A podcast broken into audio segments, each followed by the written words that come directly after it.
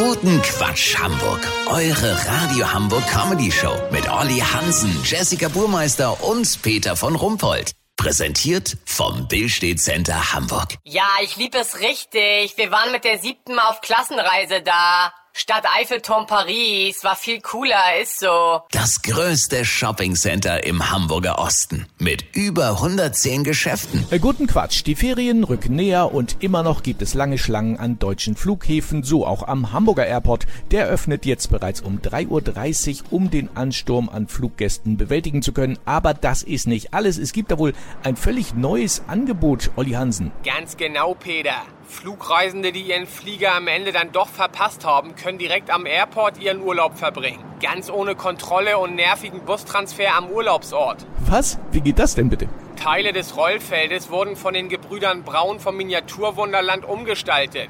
Es gibt in Höhe der nordwestlichen Startbahn 2 Richtung Norderstedt einen künstlichen Strand.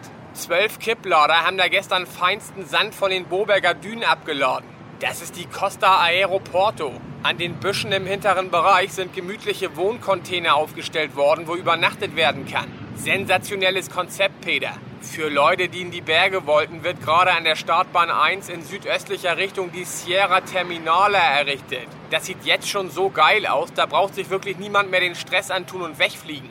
Ich habe schon mit Feriengästen gesprochen, die sich das Chaos gar nicht erst angetan, sondern gleich hier eingecheckt haben. Hat ja auch den Vorteil, dass man auch immer noch mal kurz nach Hause fahren kann, falls was fehlt. Weißt, wie ich mein? Lass so machen, Peter. Sobald hier an der Costa Aeroporto die Schinkenstraße von Malle nachgebaut ist, melde ich mich noch morgen. Habt ihr das exklusiv, okay? Natürlich. Vielen Dank, Olli Hansen. Kurznachrichten mit Jessica Burmeister. Bundeskanzler aktuell. Bundeskanzler empfindet sich nach Arroganzanfall auf dem Weg der Besserung. Das berichten seine Leibärzte, die er kurz zuvor als unfähige Quacksalber abgekanzelt hatte.